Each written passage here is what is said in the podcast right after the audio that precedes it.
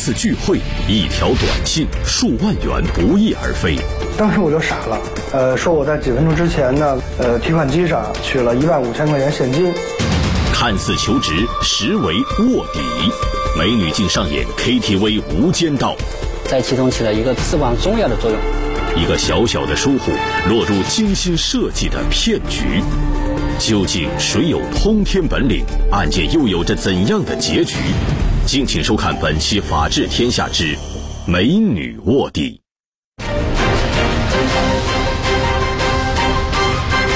讲述典型案例，传播法治声音。大家好，我是罗旭，欢迎各位收看今天的《法治天下》。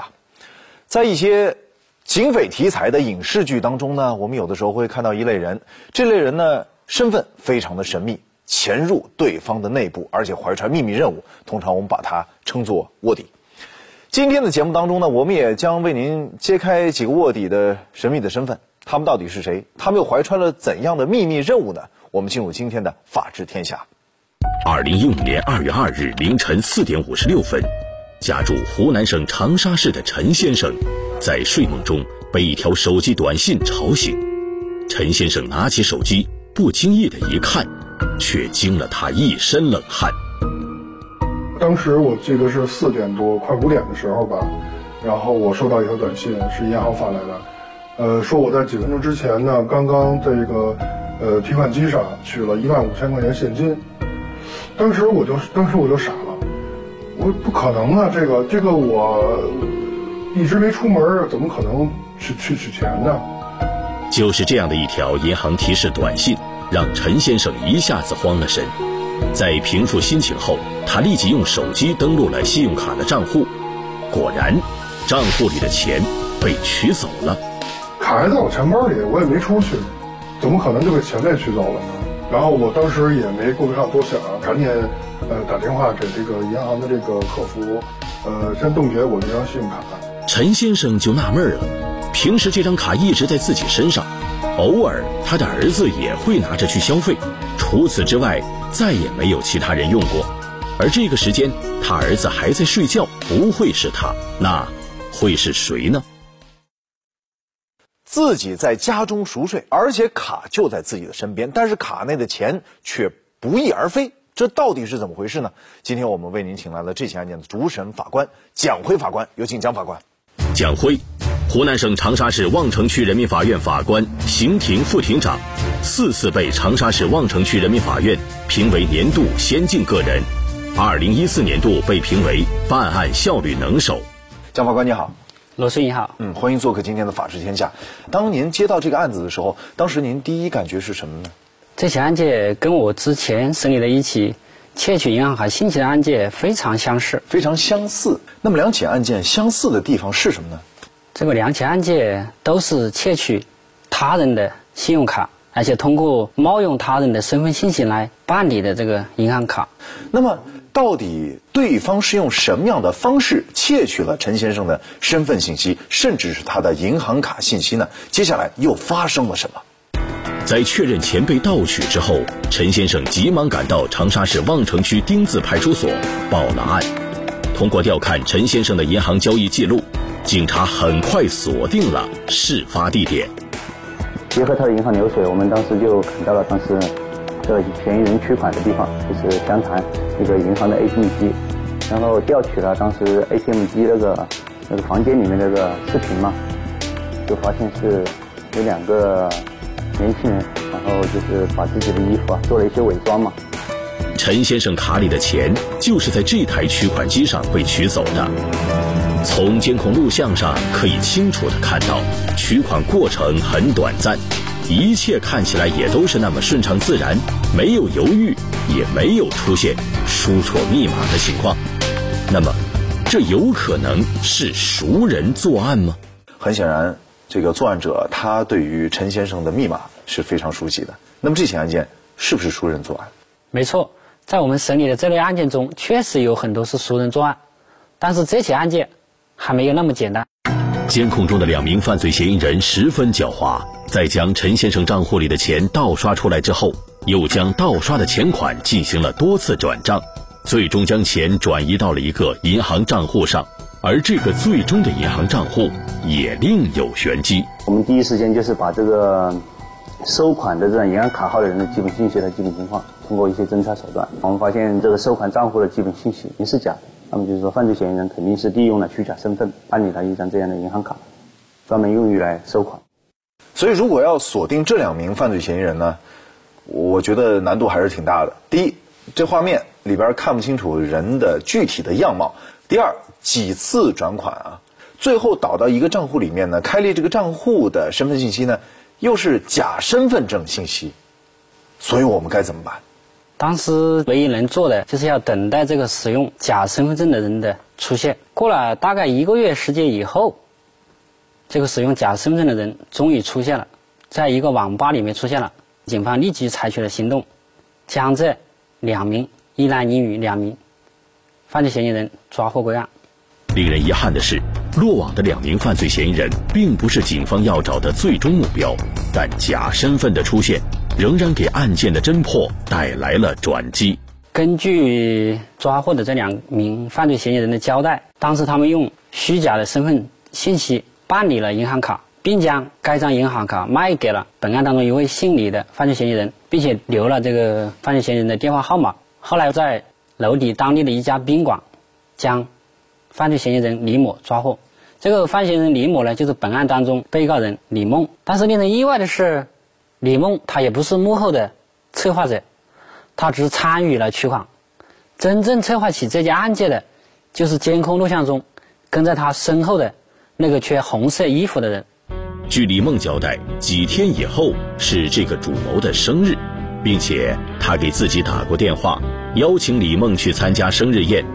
在经过仔细部署之后，抓捕行动随即展开，而这起案件的主谋也终于落入法网。叫什么名字？王灿。王灿。他就是王灿。王灿，男，二十四岁。湖南省娄底市双峰县人，初中学历，曾因伪造身份证而被刑事拘留。让王灿万万没想到的是，在生日这天，迎来的不是庆生的亲朋好友，而是法律的制裁。在这次行动中，以王灿为首的四人信用卡诈骗团伙也悉数落网。在接下来的搜查中，在王灿租住的出租房内，搜到大量作案工具。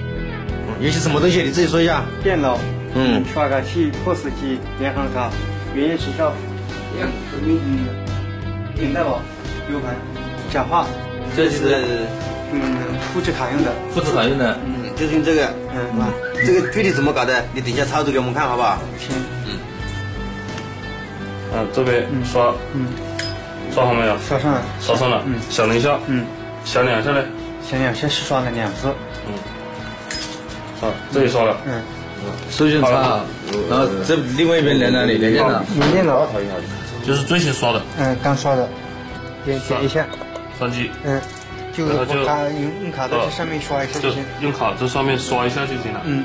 这种卡就复制好了。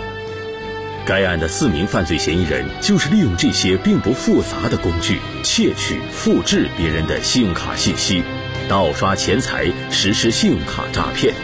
而随着案件的进一步审理，一名犯罪嫌疑人的美女卧底身份浮出水面，曾经令受害人陈先生感到困惑的疑问也得到了解答。朋友的聚会竟被别有用心的美女盯上。呃，那天我们就是玩到很晚，喝了好多酒了，有点醉了。信用卡在手，账户里的钱却神秘失踪，而且整个复制过程都是经过精心设计的。请继续收看《法治天下之美女卧底》。欢迎各位继续锁定今天的《法治天下》。看到这儿呢，我想大家会有一个疑问：这些犯罪分子他们到底是怎样套取别人的身份信息，并且复制了卡来取现和犯罪的？本案的这个被告人王灿，他通过一些非法的手段购买了这个信用卡的设备，然后通过其他的几名被告人将他人的信用卡信息。获取完之后，复制到一张空白的信用卡来实施他们的犯罪行为。另外，看到这儿呢，我想大家还有一个疑问，就是我们这期节目的名字叫做“美女卧底”啊，王灿是男性，那么美女卧底到底指的是谁呢？这个美女应该是王灿的女朋友林珊。这个被告人王灿呢，为了便于作案，将自己的女朋友拉入伙，并将这些盗取他人信用卡的方法传授给了被告人林珊。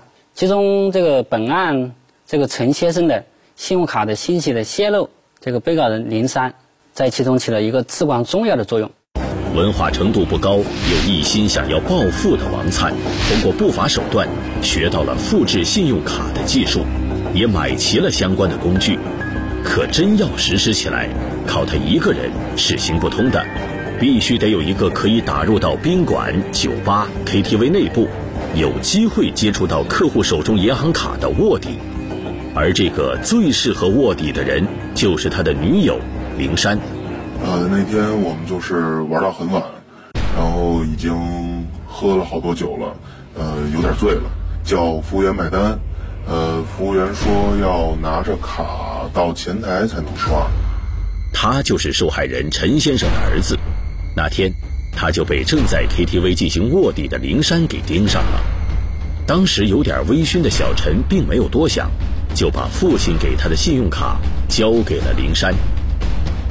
我记得当时没有多长时间，然后服务员又拿着这个刷卡机和我爸那张卡过来，然后说是要我输那个卡的密码。看着服务员拿在手里的移动刷卡机，小陈爽快地输入了密码。交易成功之后，服务员把卡交给了小陈，然后离开了包房。蒋法官看完这段短片呢，我想有个细节可能大家都注意到了。就是在小陈消费完了之后呢，他当时把信用卡给了服务员，服务员拿着他的信用卡离开了房间，然后再拿着 POS 机进来，再让他这个刷卡。有没有可能，这服务员拿他的信用卡离开他的视线的时候，趁机把上面的身份信息或者信用卡的信息给进行了复制？没错，这个就是这个案件的关键所在。客人在进行消费过程当中，将自己的信用卡交给了这个被告人林山。这个被告人林山将这个客人的信用卡放到自己随身携带的一个读卡器上面来读取这个客人的信用卡的信息。这个读取完信息以后呢，被告人林山呢拿着这个 POS 机找到客户，让客户输入这个银行卡的密码。在这个客户输入银行卡密码的过程当中呢，被告人林山呢又通过窥视的方式记下了这张银行卡的密码。KTV 这样的消费场所啊，客人来到这种地方消费，经常是以酒助兴，如果多喝了几杯。酒醉以后，防范意识就会减弱，也给了犯罪分子以可乘之机。窃取客人的信用卡信息是该团伙实施信用卡诈骗的第一步，而在这个四人信用卡诈骗团伙中，成员之间分工明确。王灿作为团伙组织者，主要负责制作假的信用卡；灵山和他的表弟李琴负责窃取客户信息。王灿的同学李梦负责盗刷取款，而在盗刷信用卡过程中，该团伙也具有很强的反侦查意识，经常使用假发等进行伪装，在取款方式和取款地点上也有着自己的规矩。一般情况下呢，做一些小金额的取款的，被告人王灿都会去；但是对一些大金额的这些支款的话，这个被告人王灿都没有参加。他一般在交代李梦支取这个信用卡的金额的时候，尽量要选择这些边缘的这些市郊，不要在市区进行支取这个金额。二零一五年七月二十二日，湖南省长沙市望城区人民法院公开审理了王灿等人团伙信用卡诈骗案。通过电脑和银行卡刷卡器，将相关信息复制到空白的银行卡上。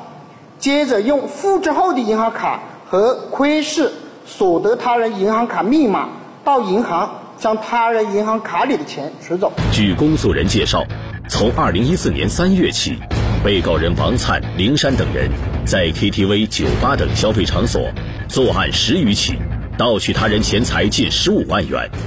我上来了。嗯。网上的不认不认识的，通过淘宝。网上在网上和林山到酒吧找到我，告诉我这是复制银行卡的东西。他说只要把客户的银行卡在上面刷一下，然后知道他们的密码就可以，呃，搞卡里面的钱。我自己才二十三、二十四五岁，又年轻气盛，也不懂事，这个东西，我不知道的情况，第二次就是第二次我知道了，我就劝阻他，我说不要去搞。经过三个小时的审理，王灿等四名被告人分别被判处四年零八个月至六年半不等的有期徒刑。是主犯还是从犯？法院如何判定？他认为自己的犯罪行为只能构成从犯，并不是主犯，因此认为对他的量刑过重。违法犯罪当中，虚假身份从何而来？犯罪分子通过扒窃或者通过盗窃的方式，以其本人的身份证件没有妥善的保管，丢失的这些身份证。保护隐私才能免遭横祸。就是我们一定不和卡分开。你比如他要刷卡，我跟着你走。您的信用卡真的安全吗？请继续收看《法治天下之美女卧底》。好，随着法庭的宣判，这起团伙信用卡诈骗案当中的四人受到了严惩，而这起案件呢是以信用卡诈骗罪来进行审理的。为什么用这个罪名来审理呢？这个罪名呢？的确认是根据《中华人民共和国刑法》第一百九十六条“信用卡诈骗罪”之规定，使用伪造的信用卡或者使用以虚假的身份证明骗领信用卡的，使用作废的信用卡、冒用他人的信用卡的，恶意透支，都属于信用卡诈骗的范畴。所以，本案当中四名被告人的犯罪行为也适用于本条款。另外，在本案的审理过程当中啊，几名被告对他们所犯的罪行有什么疑义吗？在本案的审理过程当中，这个主要的被告人林三在一审宣判以后，向本院提出了上诉。他认为自己的犯罪行为只能构成从犯，并不是主犯，因此认为对他的量刑过重。根据《中华人民共和国刑法》在共同犯罪一条中的司法解释。共同犯罪分为一般共犯和特殊共犯，即犯罪集团两种。一般共犯是指二人以上共同故意犯罪，而三人以上为共同实施犯罪而组成的较为固定的犯罪组织是犯罪集团。组织领导犯罪集团进行犯罪活动的，或者在共同犯罪中起主要作用的是主犯。对组织领导犯罪集团的首要分子，按照集团所犯的全部罪行处罚。那么，我们再来看看这起案件的最关键的几个要素。王灿应该是毫无争议的主犯，而被告人林三呢，他不仅在 KTV 里面做卧底，复制客人的信用卡的信息，而且还偷窥了客人的信用卡的密码。反过来，如果没有林三，那么王灿。只有一堆无用的盗刷信用卡的设备，也不可能构成信用卡诈骗罪。可以这么说，零三的作用在本案当中是至关重要。因此，合议庭经过合议以后，一致认为，本案被告人林三的犯罪行为构成了信用卡诈骗罪的主犯，并且根据刑法的规定，对他处以刑罚。被告人林三在上诉之后，上级法院也维持了原判。在这起四人团伙信用卡诈骗案中，伴随案件的一个细节也引起了法官的注意，那就是假身份。虚假的身份信息非常有利于犯罪分子隐藏自身，在犯罪分子实施信用卡诈骗的过程中起到了关键作用。好，蒋法官，一方面呢是犯罪分子想方设法。去套取别人的信用卡的信息，包括他的身份信息。另外一方面呢，这起案件当中，我们看到还有一些特点，就是在整个包括审理啊、侦破的过程当中，咱们也发现了，在呃网吧抓获的那对情侣，他们上网的身份证是假的，对吧？呃，网络销售这些作案工具的人，他的联系电话用假身份办的。另外，被告王灿。他用来办营业执照的身份也是假的，也是用的假身份证。他们这些假身份证都是从哪儿获得的呢？主要是一些犯罪分子通过扒窃或者通过盗窃的方式，以其本人的身份证件没有妥善的保管丢失的这些身份证，用这两种方式来办理的这个银行卡。所以，这个身份证本身是真的。但是呢，被别人冒用了之后呢，它就变成了假的。怎么能够避免假身份证的出现？在这里，我想提醒一下观众朋友们，一旦本人的身份证被扒窃或者丢失了，应当在第一时间到当地的派出所进行挂失。在挂失完以后，也应该通过电视、报纸等媒体进行进一步的声明，避免自己的身份信息被他人使用。另外呢，相关的这些监管部门也应当进一步的加强对于互联网的这些非法的信息和渠道加大打击力度，以免给犯罪分子以可乘之机。好，谢谢蒋法官的分析和分享。在今天节目的最后呢，我们的专家也为我们带来了几起相关案件的链接，我们一起来看看在公共场所消费的时候，怎样能够避免陈先生的这种遭遇。近日，海南海口警方成功摧毁了一个伪造信用卡诈骗犯罪团伙，抓获犯罪团伙成员五名。该团伙通过非法获取的银行卡复制设备，复制银行卡信息，制成复制卡，盗刷套现。涉案金额达九万余元。近日，山西太原一名保险公司业务员为偿还做生意欠下的外债，竟冒充银行职员，以提高信用卡透支额度做诱饵，通过以卡养卡手段诈骗四十余人，涉案金额九十多万元。那么，随着信用卡消费在我们的日常生活中，越来越多的被使用，犯罪分子的作案手段越来越科技化、网络化的今天，我们又该如何防范呢？我们的信用卡该怎么用才更安全呢？你像本案，我们揭示的，就是一个盗用信用卡信息的这么一个案件。那么，这给我们提的醒就是：第一，我们在刷卡的时候要注意一个时间，往往是兴奋的时候。